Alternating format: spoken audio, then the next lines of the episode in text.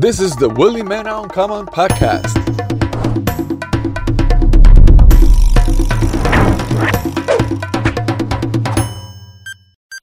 Action. Si es jeque, jeque. Y ya, y no hay que hablar mucho, ¿verdad? ¿Qué lo que, güey? Tranquilo. Una vez, tranquilo. Todo frío. Agradeciéndote la oportunidad de abrirme la puerta y otra vez a Garnet que me está haciendo las gestiones. Yo creo que él está sirviendo de, de relacionador público mío, ¿eh? No, si es que jeque, manito, tú sabes que Garnet pertenece a la red, a la familia. Sí. Es un pana que siempre ha estado a la disposición a lo que tiene que ver con mi proyección y también personalmente. Y si tú eres parte de lo que tiene que ver con él, eres parte de lo de nosotros también y estamos ready para bregar. Gracias, gracias por la distinción. Y algo que quiero decir, que te lo dije antes de, de grabar y te lo quiero decir también en cámara, mala mía por llegar tarde. Y no porque fue tarde, tarde, pero como quiera, llegué tarde. Yo no suelo hacerlo, pero hay días que uno pone su No, huevo. en realidad tú sabes que muchas veces, en mi caso, el, contratiempo a mí me, me aborda porque yo tengo muchas cosas que hacer Estoy y claro. se me escapan y estoy tarde con una, borré con otra. Entonces yo te dije que iba a estar aquí a las 8, pero pude venir un poco más temprano, ¿me Claro. entiendes? Y lo hicimos, pero todo bien, manito. No, todo para fluir, mete mano. Claro. Tú tienes, tú tienes rapeando como 20 años más o menos, ¿verdad? Podemos decir que sí, 20 años dentro de lo que es la industria, ya conociéndome tengo aproximadamente 16. 16. Sí, que ya la gente sabe lo que es la carrera del foto desde mis inicios, con las colaboraciones que he hecho ya con artistas de envergadura de este movimiento y desenvolviéndonos todavía hasta la fecha. ¿Qué, ¿Cuál fue el primer tema que, te, que tú hiciste que te dio a conocer, que tú te acuerdas ahora mismo? En realidad, el, el tema que me dio a conocer a mí fueron los 6 kilos con cirujano nocturno y el foto. 6 kilos, sí. Eso fue lo que a nivel nacional e internacional dio la característica de quiénes éramos nosotros, ¿me entiendes? Sí. En mi posición, como yo era joven y, y prematuro dentro de lo que era eso, de que tenía una pegada, y el cirujano nocturno tenía su experiencia porque era más viejo que yo. En esos tiempos, nosotros, tú sabes, estábamos experimentando lo que era eso, rodearnos con, con personas de más experiencia que nosotros y Tú eres se un buen dio- como se 16 dio. años. Claro, sí, yo de 16 a 17 cuando yo empecé a entrar al género, pero yo tengo una, una aspiración muy, muy, de muy temprana edad de lo que es la música urbana, el rap así, en, en su máximo esplendor, porque yo siempre he sido frustrado con el rap, manito. Sí. Sabes qué interesante el, el, la manera como tú saliste del juego de una vez, con el delivery, con la forma como tú te expresabas desde carajito, porque el- realmente una- un, un muchacho de 16 años, un carajito, para aquí, un, muchacho, y- y- pero hablaba como un hombre, era un, tú decías, coño, pero ¿y esta voz de este muchacho? No, porque en realidad yo siempre me he relacionado con personas de, de más edad que yo, con más conocimiento que yo, por eso es la destreza que tengo. Sí. Porque yo siempre he sido un estudiante, yo siempre he sido un alumno. Yo andaba, era el menor de los coros, yo siempre era el más menor, yo no jodía con menores, menor yo nada más. Eso es lo que un verdadero tigre, Claro. el que aprende de los otros. Sí, eso es la real. Eh, yo me acuerdo de 6 kilos. Esa vaina revolucionó. Revolucionó totalmente el rap en el momento. Y ustedes estaban súper pegados. Y to- todo el mundo estaba esperando como qué era lo próximo que iban a sacar. Cuando tú sentiste ese, ese momento que llegó para ustedes, ¿qué era lo que se sentía dentro del círculo de ustedes, entre ustedes? Oh, mira, en realidad yo todavía estaba estudiando. Yo estaba en el bachillerato, estaba en tercero de bachiller. Eh, yo le estaba llegando, que la vaina estaba sonando, heavy y todo, pero cuando empezaron las contrataciones, ya para lugares fuera de lo que era la capital, ahí era que yo estaba entendiendo de lo que estaba pasando y, el mismo cirujano me decía que lo que estamos activos, para, mira, nos, nos están llamando y nos están contratando, es, es una realidad lo que estamos haciendo, tenemos que ponerle más empeño y estábamos más enfocados porque a lo primero lo hacíamos más de corazón. Claro. Tú sabes, con, con, con, con ¿Cómo esa hambre, todo? con esa hambre de hip hop, de, de destacarse, de, de darse a conocer como una gente que la tiene de verdad. No digo que porque tú sabes que ahora mismo hay un tro de gente forzando y están ahí y los views lo ayudan y los medios de comunicación y la vaina y la tecnología, pero no la tienen nada, ¿me entiendes? Sí. Que a ellos se le otorga, eh, porque usted hace una película ahí ya hay que seguirle el coro. Sí, no, y, y los views no es que determina que usted la tenga o no, porque realmente los views se compran. Sí, pero tú sabes que en, en estos tiempos ahora mismo por ahí es que se alimenta la popularidad. Sí. Para tú ver que una persona es popular es cuando tú ves que, que él tiene una gran acogida. que ya nosotros sabemos que dentro de la farándula lo que hay es un teatro. A mí me da risa que yo veo a veces Que que, le, pre- que le preguntan a- a- en entrevistas gente, dice, ¿Y, ¿y quién tú eres? qué sé yo? Y como que su carta de presentación es, no, yo tengo tantos millones de views en tal video, lo que sea. Como que eso es, como que eso es algo tan En realidad, en realidad, ahora mismo es algo que dentro de la industria es, es necesario para mucha gente que, que son nuevos para que tengan la, la visualización y le presten atención. Nosotros, gracias a Dios, desde chamaquito siempre hemos trabajado por el legado. Nosotros no hemos estado de que enfocados de que, que tenemos de que, que tener una canción pegada, ni, ni que es nuestro mejor momento. Nosotros lo que siempre tratamos de hacer, cosas que perduren, que cada año haya una marca nuestra. ¿Entiendes? Cada, cada tiempo que pase, siempre no, tal año pasó esto y fulano hizo esto. Sí. Hubo un momento que tú estabas, yo supongo que tú estabas acostumbrado ya a estar con, con un compañero, pero ese momento llegó que lamentablemente, ido a destiempo, no estaba cirujano. Dios lo tenga en gloria. ¿Qué tan diferente se te hizo? O sea, ¿cómo fue esa, transición de tú estar con él a tú trabajar solo? ¿Qué, ¿Cómo fue ese proceso? No, mira, en realidad, mucha gente cree que cirujano nocturno y yo teníamos una relación de muchos años. Cirujano nocturno y yo empezamos a relacionarnos fue a principio, a principio no, a finales del 2008. Cirujano nocturno y yo empezamos a relacionarnos a través de la vieja Líder Sí. 1, que es mi mentor en lo que tiene que ver con la música, la calle. Parte de mi desarrollo personal tiene que ver con esa persona que desde muy pequeño él le dio para mí. En términos, tú sabes, callejero, como decimos ayer en los barrios, le dio para mí. Y yo era el chamaquito de él, el que él siempre mandaba los mandados, el que él, si íbamos a la tienda, él me compraba unos tenis a mí también. Si él iba para un campo, él tenía que ir donde mi papá pedirle permiso, que lo que me voy a llevar el muchacho, uh, lo traigo ahorita, fu. Hijo de él, básicamente. Como hijo de él, así que así es que yo le beso la mano a él, la bendición siempre, porque para mí él, él ha sido un tutor. Siempre, él sabe que yo mantengo ese respeto y esas bendiciones siempre son otorgadas mientras vida yo tenga. Él, fue la persona que me hizo la introducción, ¿me entiendes? A conocerme con cirujano nocturno. También con lápiz consciente, él fue la misma persona que le dijo a lápiz consciente, ven a ver, uh, este chamaquito, uh, también puñalá, que, que son, que me conocen desde niño, ¿me entiendes? Desde antes de yo darme a destacar como artista, porque ya luego de que yo me destaqué, todo el mundo tenía la curiosidad de saber, mierda, ¿y quién es que el chamaquito, verdad? Trae los mierda, así tú le metes. Ya yo me estaba desarrollando, pero esa fue la primera persona. Ahí, vieja, me puso en contacto con cirujano nocturno, que en realidad tiene un sarcasmo eso, porque cirujano nocturno y yo, cuando nos conocimos, nosotros era guerrear que íbamos. O sea, era hacer una batalla de freestyle. Ok. Porque Vija le decía a él, tú, tú dices di que, que tú eres duro, pero yo te tengo el tuyo. Yo te tengo el tuyo, el mío, que lo que, que tú no te apures que te lo voy a traer. Entonces, cuando me llevó el cirujano, en verdad, muy muy bacano, tú sabes, desde el primer instante con su código de tigueraje, tú sabes. Uh, que lo que, uh, míralo ahí, que te lo traigo el tuyo, dice Vija. Y él dice, no, Vija, que tú sabes que a esta altura de juego yo no voy a dejar que ningún menor se ponga una raya conmigo. yo lo que puedo agarrar y hacer una colaboración con él más para adelante, uh, que si yo qué.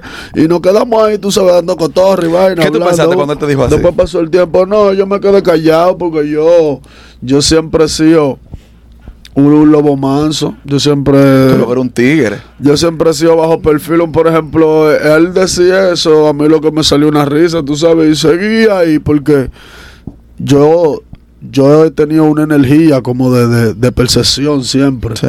Yo, gracias a Dios, yo he sabido identificar cuáles son las personas que han podido estar en mi entorno. Y también he cometido el error de darle luz a gente, pero en el transcurso también lo he depurado a través de la luz, porque Dios permite que ocurran muchas cosas con uno es para Para aprender. aprender. Sí. Y ya tú sabes, con cirujano nocturno ahí nosotros empezamos ese enlace, luego en, en lo adelante nosotros nos topamos en un estudio, yo me iba y él llegaba. Y ahí fue que él me dijo, ¿qué lo que? Tú no dices que eres duro. Vamos a hacerlo, ven, que tengo una idea, vamos a frequear para arriba. Y yo, pero ven, que es una orden y me devolví. Y ahí fue que nosotros creamos nuestro primer éxito, que fue Un Muerto en Tutinaco. Diablo, sí. Que eso, eso era un tema mío y del solo. Entonces, eh, como ese estudio era recientemente que se estaba poniendo en los minas, eh, la- a Lápiz lo subieron al estudio para que viera el estudio. Y cuando él lo vio, ese fue a la canción que le enseñaron y él le gustó y dijo: Espérate, que lo vamos a montar ahí. Le dijo a BK, BK se montó, la vieja se montó también, porque como te digo, era un conglomerado de, de- de muchachos, tú sabes que estábamos en el mismo centro. Vieja es basquetbolista profesional de aquí, jugador del distrito, de varios equipos nacionales y ahora mismo está en Estados Unidos también bregando con eso, con baloncesto y todo eso. Y tú sabes todo ese desarrollo así, ahí cirujano nocturno y yo hicimos ese disco y, y, y causamos ese efecto. Luego el estudio lo mudaron para allá, para el bloque. ¿Cuál era ese estudio? Eh, ese era Desafío Record. Ok. Eso fue como uno de los primeros proyectos que se empezaron así ahí cuando yo conocí a Cirujano Nocturno, pero ya yo tenía mucho haciendo música, porque Vija siempre me llevaba para los estudios. Vija invertía siempre para que yo tuviera una canción. Vija siempre me llevaba, vamos a hacer una canción, ven, vamos para el estudio. Y tenía una idea, y nosotros pagábamos una pista, una vaina, que era él que lo pagaba de su cuarto y todo. Y ahí yo grababa, y ahí era que yo me estaba desarrollando, ese era mi entrenamiento. Sí. Cada vez que yo iba a un estudio con él, me pagaba disco a mí solo, venga, un disco tú solo, ahora vamos a poner cocote, vamos a poner fulano, nosotros íbamos a pedir estudio, yo haciendo mi diligencia, ¿me entiendes? No mi diligencia, porque eso era algo como un hobby. Y entonces yo tenía una gente que me guiaba y me decía, venga, yo no tenía que hacer nada, yo nada más era andar con ese loco mío que me cuidaba por pila, que me cuida, porque es lo que hicimos conmigo, ¿me entiendes? Sí. Pero ya cuando muere cirujano, él trabaja, tú duraste un tiempo con él, que ustedes lo contrataban juntos y todo. Sí. Trabajar sin él, ¿cuál fue la diferencia? ¿Cómo, tú, cómo lo ejecutaste? ¿Cómo No, se dio ese en- proceso? en realidad tú sabes que la voluntad de Dios no se cuestiona y yo tuve que adaptarme. Al principio estaba rezagado, no, no quería, como no, no, no me estaba relacionando mucho con, con el entorno y más que yo también tuve un, un- accidente ahí mismo Sí, al mismo tiempo. A los seis meses de, de- de lo ocurrido del cirujano nocturno, yo tuve un accidente. Luego del cirujano morirse, yo duré como dos meses para volver a hacer música. Que la música que yo hice, luego del cirujano nocturno morirse, fue el freestyle 2011. Yo duré, yo no, no estaba en eso, ¿me entiendes? Pero después Caíste en baja. me llegó, no, porque, mira, en yo antes de conocer cirujano nocturno también tuve otra persona que, que tuvimos una relación bien cercana con la música, que prácticamente éramos un dúo musical dentro de lo que era el barrio. Ok. Y él también falleció por, por de mano de, de su suegro, ¿me entiendes? El embriagado, tú sabes, con un arma de fuego, uh, lo mató. Fu, pasó eso, uh, yo más, más menorcito, te estoy hablando yo como con 13 años así. Fu, pan, entonces después vení, yo conocí a cirujano nocturno, tenía una relación con él y ya luego de que estamos explotando en la música también, que vamos elevando, viene y pasa lo mismo, eso me rezagó un poco y yo, coño, pero cuidado si es que la vaina de la música como que no es para uno, yo le quise bajar dos, pero al mismo tiempo tuve mucha gente que me abrieron la cabeza, porque lo que tú estás loco, compa, y tú sabes que tienes que prenderla, que no le puedes bajar. El mismo lápiz que me decía, pues tú crees que el cirujano nocturno y que se va a sentir bien si tú sueltas el legado en banda. Si tú eres el que queda, tienes que mantener la vuelta. Sí. Vamos a prenderla, pon- ponte la pila, ponte la pila y ahí. uh, yo trabajé un par de canciones, trabajé lo de eh, esa canción, el Freestyle 2011, que fue en dedicatoria a cirujano nocturno. Sí. También bregué la canción de Zacatao. Tu, tu Ella fina, desacatado. Vámonos de Risol. Yo que yo recuerde, esas fueron las canciones que yo hice. Luego de pegó, cirujano. se pegan. Ah, también, también eh, eh, hice varias colaboraciones dentro del proyecto del batallón. sí, tú hiciste ahí. Colaboré para la canción de Make it Metiendo higher. presión. Metiendo presión. No, porque me Make it higher, fue no. con cirujano nocturno vivo. Pero yo te estoy diciendo, por ejemplo, cosas que yo hice luego de cirujano nocturno morirse. Ok, ya. Así que fue luego de un tiempo que yo Sí, a ver, la Make it higher. Eh, Claro, cirujano fue con cirujano nocturno Sí. vivo, pero metiendo presión, también el ritmo de te puede cuidar, Te puede cuidar, que fueron así. Tú sabes que eh, ya para cerrar el tema de, de- de cirujano, cuando él falleció, salió en los portales que había en ese tiempo. Creo que estaba Soy de Barrio y un par de vainas. Y yo mismo no lo creía, porque tú sabes que se arma un par de controversias para joder. Y además, él tenía una canción que era Mi velorio no va a ser un velorio Sí. cualquiera. No, y que mira, que antes de que Cirujano Nocturno se muriera, así, eh, tiempo atrás, meses más para atrás, se habían publicado noticias de que Cirujano. Nocturno había muerto y nosotros ya tú sabes, en estudio o vacilando por ahí, Sí. y los viejos de uno preocupados y vaina, y en verdad, en verdad, a mucha gente lo consternó eso porque no estaban, no estaban preparados para una noticia No. como esa, ya que un joven ¿me entiendes? Emprendedor, porque ya estaba ab- abriendo un camino.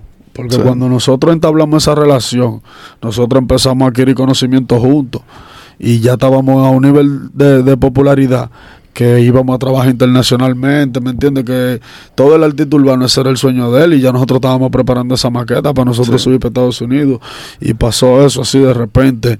Mucha gente que nos estaban esperando en Estados Unidos se quedan como, bárbaro, ¿y qué pasó? También los mismos fanáticos aquí como, coño, pero ese chamaquito así, de que los otros días, no, un, ni un nada. accidente, ni le dieron un tiro, ni, ni, ni, ni lo atracaron, ni, ni qué pasó. Que son cosas todavía que uno se pregunta, ¿y qué fue lo que pasó? ¿Y qué es lo que está pasando? Sí. No, es como tú dijiste, la voluntad de Dios no se puede cuestionar, uno nunca sabe lo que es. Exacto, eso es así. No, y en cierto punto yo entiendo que, que eso... Pero nosotros tenemos un panita aquí. ¿Qué es lo que? Sí. eh, Está está- está de invitada en el, en el podcast. Está bien, socio, póngase por ahí. Sí. Después de eso tú empezaste a hacer tu carrera como solista, pero tú consideras que tú, pertene- tú, tú perteneciste al, al batallón como tal, Claro, Ok. claro, claro. eh, pero no ya en el proyecto comercial cuando ya se pegaron, ¿o sí? No, porque en realidad hubieron una cuanta indiferencia dentro del proyecto. ¿Me entiendes? Yo, yo llegué al batallón por vía de lápiz consciente. Lápiz consciente es quien nos lleva a mí a cirujano nocturno. Entonces, cirujano nocturno se muere, lápiz consciente queda en cierto conflicto con, con el proyecto. Yo tengo un accidente, yo tengo un par de meses allí con los pies para arriba y yo pasan cosas, ¿me entiendes? Y yo estoy, yo lo que soy el foto, el que batallón ni lápiz, esa vaina de ese batallón, como que esa gente está en el lío raro. Yo estoy seguí en mi proyecto, ¿me entiendes? Sí. Cuando yo me restablecí, que me paré, uh, trabajé, trabajé y volví a conectar, ¿me entiendes? Con el público y, y, y gracias a Dios este es el resultado. Sí. Yo soy uno de los artistas más, más vigentes que hay ahora mismo, sin darme mucho bombo ni nada. Nosotros estamos en la actualidad vigentes a nivel de música, a nivel de números, a nivel de, de proyección, a nivel de imagen. Nosotros estamos eh, trabajando actualmente. Nosotros no Sí. estamos en Sin parar. Claro, sin bajarle nunca. Sí. En esa época había, yo recuerdo como ahora, que había una campaña de Noel Dembow. Sí. Pero viene el Fotel, porque Chimbala lo enchinchó. No, porque mira algo, eh, eh, eso de que de no el dembow, en realidad fue como un concepto que nosotros no supimos aplicarlo, porque no era no el dembow. Era Era, a- lo que a- estaban haciendo el que era muy desechable. que no nos gustaba. Eh, Nosotros, tú sabes, nosotros venimos de unos principios musicales de dar cotorra Sí. y de poner a la gente a pensar, nosotros no encontrábamos eso como, coño, estos Está son, charro. estas son las cheerleaders de nosotros, esta, esta gente tan es como la antesala de cuando venimos nosotros los gantes, esto hacen los chistes, los bloopers y la vaina. Sí. Entonces nosotros decíamos, no, pues nosotros no somos de ahí, que no a esa gente. Sí. No sabíamos expresarnos, nosotros no queríamos decir que no a la música. Pero yo tengo entendido que Chimbala te enchinchó, pero full. Sí, Chimbala forma parte de esa Cuéntame la motivación. Cuéntame la historia de cómo él te, te, no, te Chimbala convenció. tenía rato, tenía rato tratando de convencerme. Manito, vamos a hacer esto. Y yo, en verdad, en verdad, no estaba en eso. Porque, como te digo, luego de la pérdida de cirujano nocturno, yo seguí trabajando, trabajando, trabajando. Y nunca me doblé a hacer ningún, ningún otro tipo de género musical. No género, sino ese ritmo tan comercial así. Sí. Porque yo había hecho música de otro género. Sí, porque ella prima fina no es rap. Es dancehall, ¿me 100%. entiendes? Pero todavía no me había atrevido como a hacer esa transición. Y en el mismo momento que Chimbala me estaba enchinchando, yo había popularizado lo que era la canción de Panda, Mi Baby. Lo loco, sí. ¿Me entiendes? Ya nosotros estábamos en, en un posicionamiento y yo todos los fines de semana tenía muchas actividades. Entonces, ¿qué es lo que nosotros los artistas siempre queremos? Tener cuarto, buscarnos con la fiesta y con la vaina. Y yo estaba bien. Entonces, Chimbala me daba cotorra y trataba de convencerme. Y yo, Chimbala, yo buscando. eso para Chimbala. Yo lo que estoy es, tú sabes. Pero Chimbala, amigo mío, full, tú sabes, él es mío. Y, y yo lo quiero mucho porque él me motivó. Y ahí a mí se me abrieron los ojos industrialmente. Sí. ¿Me entiendes? Porque eso era un concepto erróneo que nosotros teníamos de que no queríamos hacer dembow porque es música. Yo lo que tengo que darle el color y el concepto que yo sé darle y que necesito darle. Y yo he escuchado de, de muchos de muchos de muchos artistas que realmente no todo el mundo puede hacer dembow, que no es tan fácil hacerlo. No, no es tan fácil. La gente cree que di que con maíz, pero no es maíz. Hay que tener un ¿Entiendes? flow. Hay que tener un flow, tú tienes que tener estilo, tú tienes que traer una esencia musical que despierte un, un- un morbo en la gente. Sí. ¿Me entiendes? Porque ellos hay, hay artistas por ahí para que no están diciendo nada. Y es su vibra y su energía que está conectando con la gente. Ya lo yo iba a cantar una de las canciones, no pero me, que ellos me quedé callado. no es que ellos rapean, es la vibra y la energía. Yo iba a cantar una de las canciones de las que verdad no dicen nada, pero me voy a quedar callado. pegado, ¿me entiendes? Y eso, eso son bendiciones de Dios. Porque lo que pasa es que ya esto se volvió un puente y un trampolín hacia la bendición de mucha gente. Es así, es así.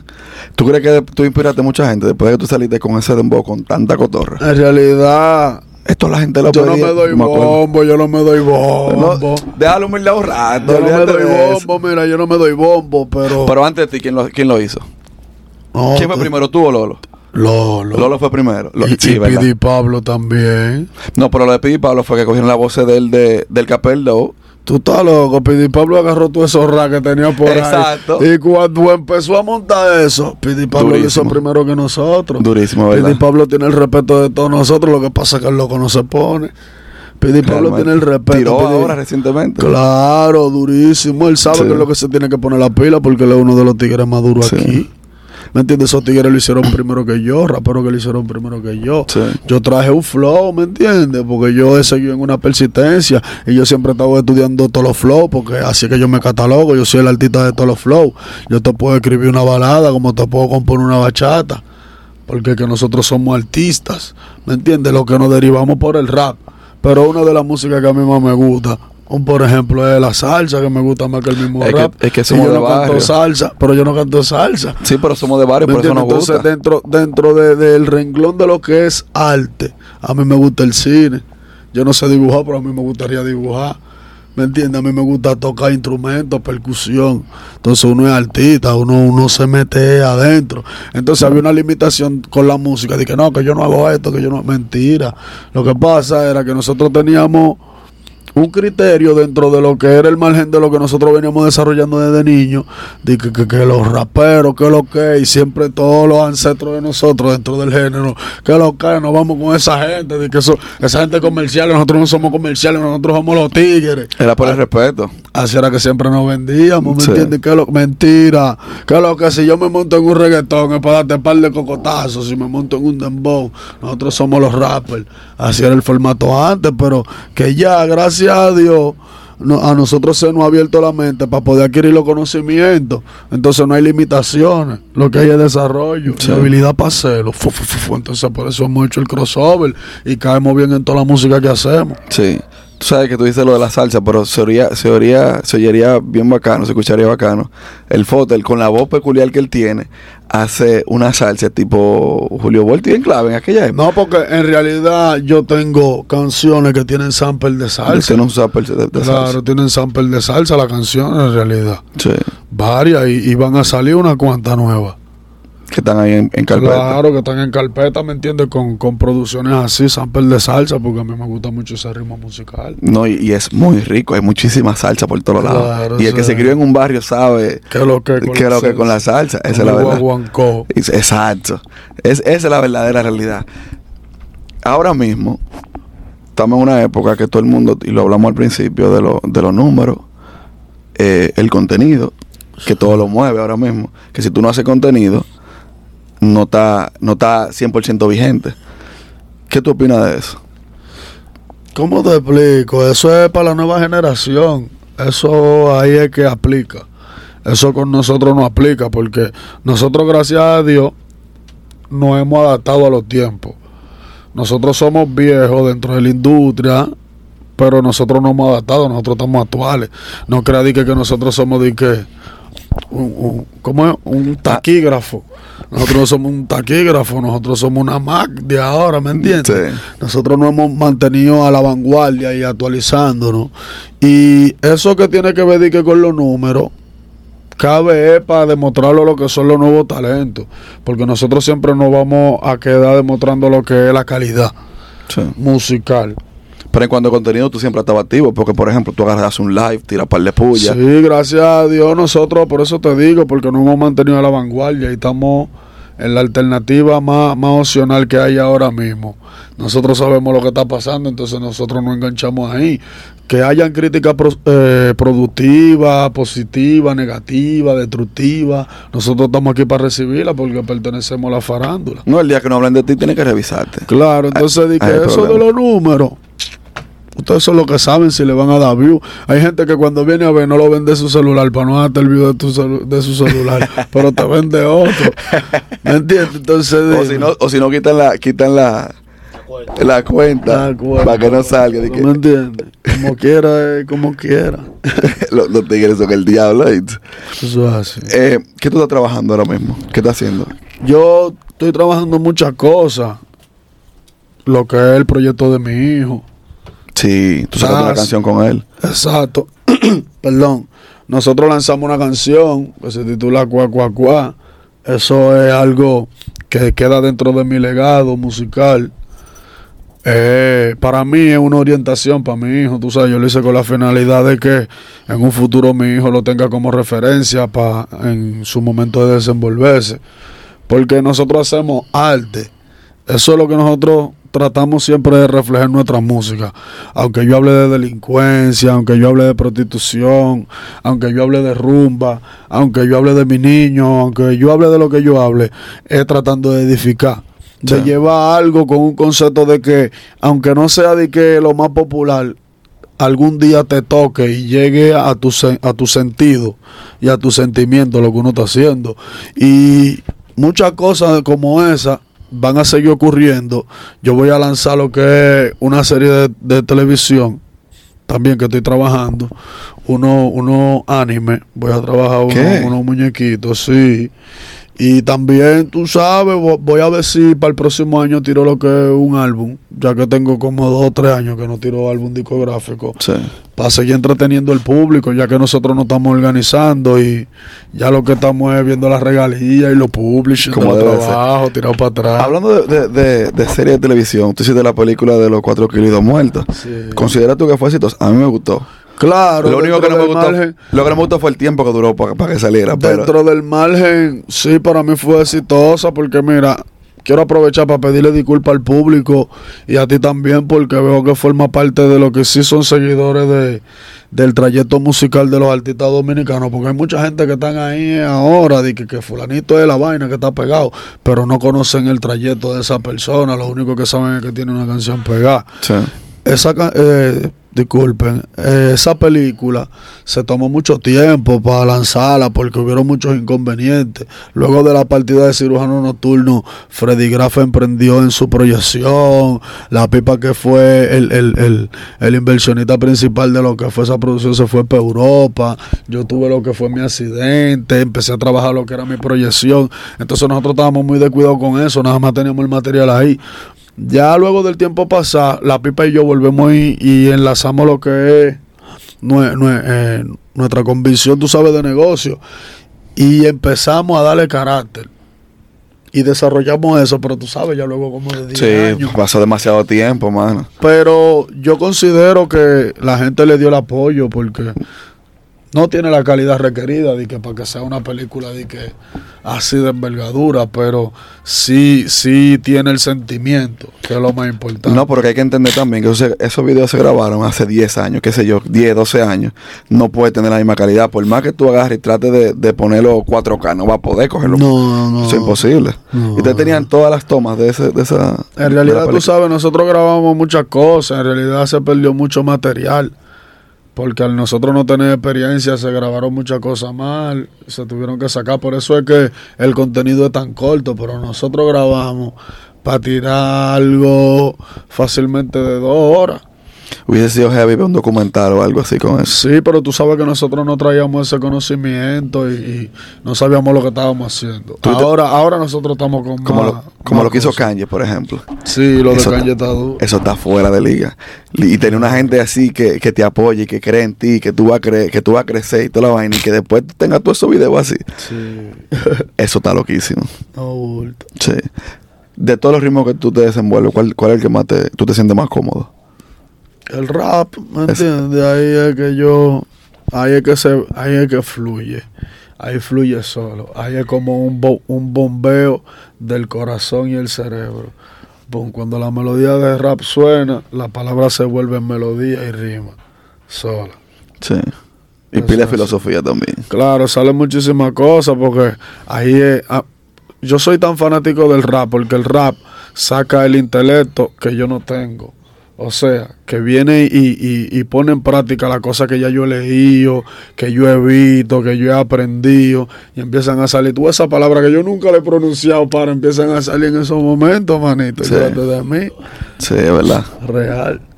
Eh, sí, no, no, es la que es- musa es un bobo. el rap tiene, tiene una, una peculiaridad que tú, de escuchar la pista, si la pista está dura, tú empiezas a cabecear solo. Claro, eso es lo más importante, tú sabes a la hora de hacer una canción, Sí, la melodía. sí. Ahí es que se va la vaina. Y el drill, ¿tú has hecho drill? Claro, en, yo he Nueva- hecho en- en drill. el norte hay un, hay un movimiento durísimo de Sí, drill yo he y trap. drill. Yo estaba allá en, en Estados Unidos y grabé un drill con Nelly Nurse, que es mío. Tribu, tú Está sabes, duro. los tigres de allá, Popote, ellos siempre, siempre dan el respaldo y el cariño cada vez que yo freno por allá.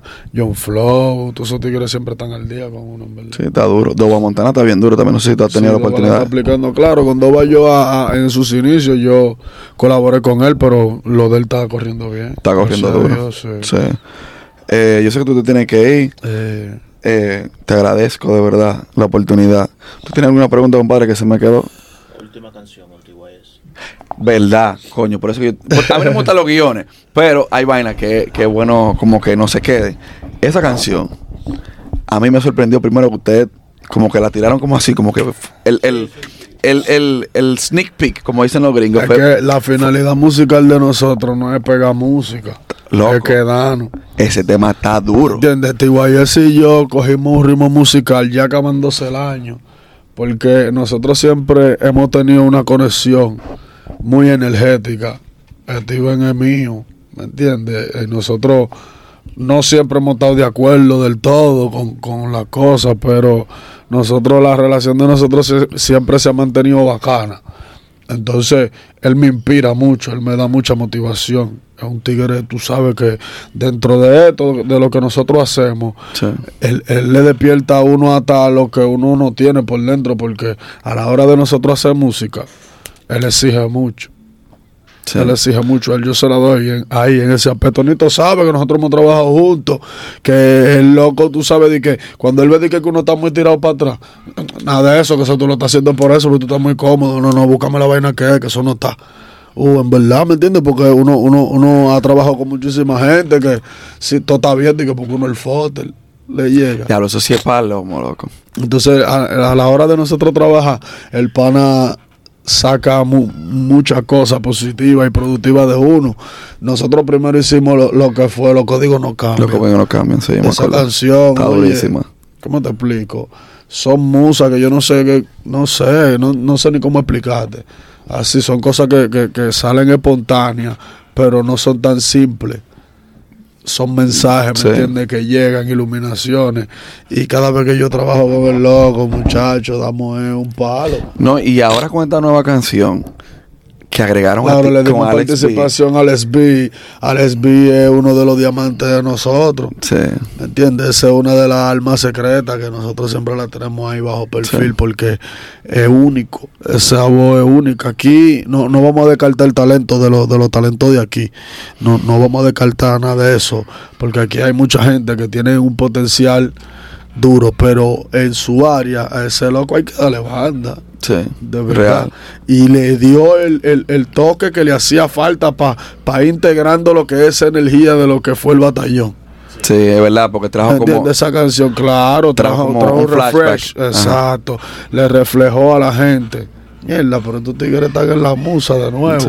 Mira qué interesante. An- Tengo una última pregunta. Interesante lo que tú dices de TYS, que él te inspira, claro, por la forma de trabajo y toda la vaina, pero tú te pones a escuchar su playlist, su, su discografía completa, como un 70% de sus canciones son de motivación. Claro, claro, ¿no? Ese es como su el forma de ser. El tipo es un artista real, ¿me entiendes? Es un profeta dentro de los de los exponentes que habemos de música aquí. Somos pocos que somos profetas. Que llevamos el mensaje, Sí, que, edificamos, que fortalecemos el cerebro y el alma de la persona. Hay muchos que hacen, y nos- uno mismo hace música, tú sabes, con todos los tipos de conceptos y toda la loquera. Sí. Pero uno trata siempre de llevar algo que, Que quede. Sí, Sí, es así. Exactamente. Es así. Un granito bueno de arena. Por todo el revuelo que hay ahora, tú sabes. Todo estos chimoteos que hay. Esa canción salió, loco. Fue como que eso sí. Sí, sí, sí, esa canción Claro, hizo- porque, porque medio, lo de nosotros es eso.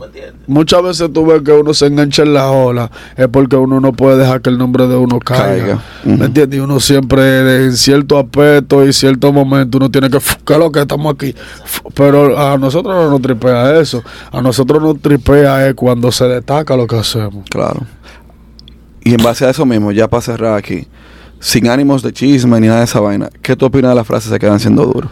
Se quedan siendo duros. No, eso es algo que. Eso, mira, la primera persona que lo dijo, yo sé que lo dijo por decirlo, que fue DJ Patio, que, que se quedaron siendo duros. Porque hay un concepto de que el que lo logró es el que tiene de que dinero, de que el que más expresa de que sus lujos y sus logros. Aquí hay personas que son millonarias y nadie ha visto cuáles son los logros que ellos tienen. ¿Y cuáles son los logros que ellos tienen? Su paz espiritual. Y que lo hacen con lo que ellos tienen. ¿Me entiendes? Hay muchos que son millonarios y no son felices con lo que tienen. Entonces, el término de que se quedaron siendo duros, claro que no quedamos siendo duros porque nos vamos a mantener siendo duros. Ahora, procura que el que se echó y se buscó y fue duro siga siendo duro porque nosotros vamos a ser duros con dinero o sin dinero. Sí. ¿Me entiendes? Y vamos, y todavía uno se va a ir en carne. Y el legado de lo que uno está construyendo se va a quedar. Mientras tanto, los que no son duros, que son los que están en el momento del esplendor, van a desvanecer, porque nada más pertenecen a eso, a la popularidad. Porque se ponen la vaina cara y la vaina, pero no lo, no lo hacen como, por ejemplo, lo puedo hacer yo. Sí. Que a mí me da lo mismo frenar en la jipeta mía como frenar en un motoconcho o en un taxi. Y tú dirás, ¿de qué coño? Y este tipo, y él lo está haciendo de bullying, o él, ¿cómo es? O es que no tiene ni uno, o qué es lo que, cuál es el flow. Nadie sabe, Que- porque esa es mi forma. Que dicho sea de paso, no está mal andar en un taxi porque al final eh, la meta más uno quiere tener una gente que le maneje. No, pero por ejemplo lo que te quiero decir es que en el aspecto de que, de que ahí es que se relaciona de que lo que se quedaron siendo Sí, duros, entiendo. que habemos mucho que no andamos de que, de que vanagloriando, ni, ni expresando, Sí. ni sacando moña, ni fronteando, ni vaina, aunque de vez en cuando uno lo hace, porque uno tiene todo su artefacto por ahí y uno se sabe el sistema desde niño, uno sabe cuáles son los que se ponen la vaina de mentira, uno sabe cuáles son los que andan con la vaina apretada, uno se sabe todo eso, eso a los fanáticos que le pueden hacer historia. Entre nosotros los artistas siempre hay una vaina para que los fanáticos educan. Y los comentarios por atrás. ¿Me Mira entiendes? Este. está, la guerra ahí, el chimoteo y la vaina, pero lo que estamos adentro sabemos. Hay gente que dicen cosas y no la dicen queriéndola decir, la dicen es porque quieren pertenecer y sonar Sí. dentro de la vaina. Tú sabes que tú dijiste algo que lo, di- lo- dijiste algo y después hi- hiciste un comentario que va con eso mismo. Tú siempre quieres dejar algo que quede, un legado. Y tú dijiste algo que es que lo más importante, no importa el dinero que tú tengas, es tu paz espiritual. O sea, Claro. tú, tú estás bien contigo mismo. Claro, pero ahí es que cae el detalle, para. Sí. Hay que caer el detalle de, de, de todas las cosas que pueden estar ocurriendo. Yo estoy en la mejor etapa de mi vida. Porque estoy a- adquiriendo más conocimiento. Estoy en una armonía familiar, personal, espiritualmente. Yo me siento bien. A mí nada de otra persona me afecta. Nada, nada, ni tu opinión, ni tu comentario, ni, ni, a mí nada más si es de una manera física que tú puedes causar una emoción en mí. Pero di que lo que tú digas, lo que tú hagas o lo que tú pienses de mí no va a causar ninguna emoción ni ningún efecto. ¿Me entiendes? Entonces eso viene a raíz de mi paz espiritual. A mí nadie me lleva donde quiera. Yo voy a donde yo quiero ir. Con Dios, ¿me entiendes? Dios permite por aquí o no le dé por ahí porque te la va a beber. Entonces Sí. nosotros hacemos la cosa así, con la vibra y la energía. Por eso es que nos codiamos con poco artista, con pocas personas. Yo no me relaciono con mucha gente por eso. Porque no todo el mundo tiene la misma percepción que tengo yo. Para mí la, fa- la fama es una ramera. ¿Me entiendes? La fama se acuesta conmigo, contigo y con todo. Entonces tú tienes que aprovecharla porque cuando ella se vaya, ella no es tuya. Entonces, ¿de qué te vale de que ser famoso?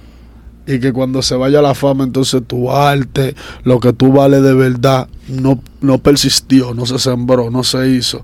Entonces te fuiste con toda la fama y ya. Y ahí es que viene la depresión, después te suicidas, después te uh, porque no aguantaste la presión de que ya no tienes ni uno, de que uh. Entonces ya nosotros estamos en un momento de que el dinero no llena de que lo que nosotros hemos adquirido. El dinero complementa cosas para nosotros sentirnos cómodos, pero la felicidad de nosotros no está de que en aspecto monetario, ya está en la armonía y en la energía. Tienen como 5 o 10 minutos de motivación y de aprendizaje para que lo tengan ahí y empiecen a para que le anotar. lleguen a la vuelta, Claro, y le lleguen durísimo.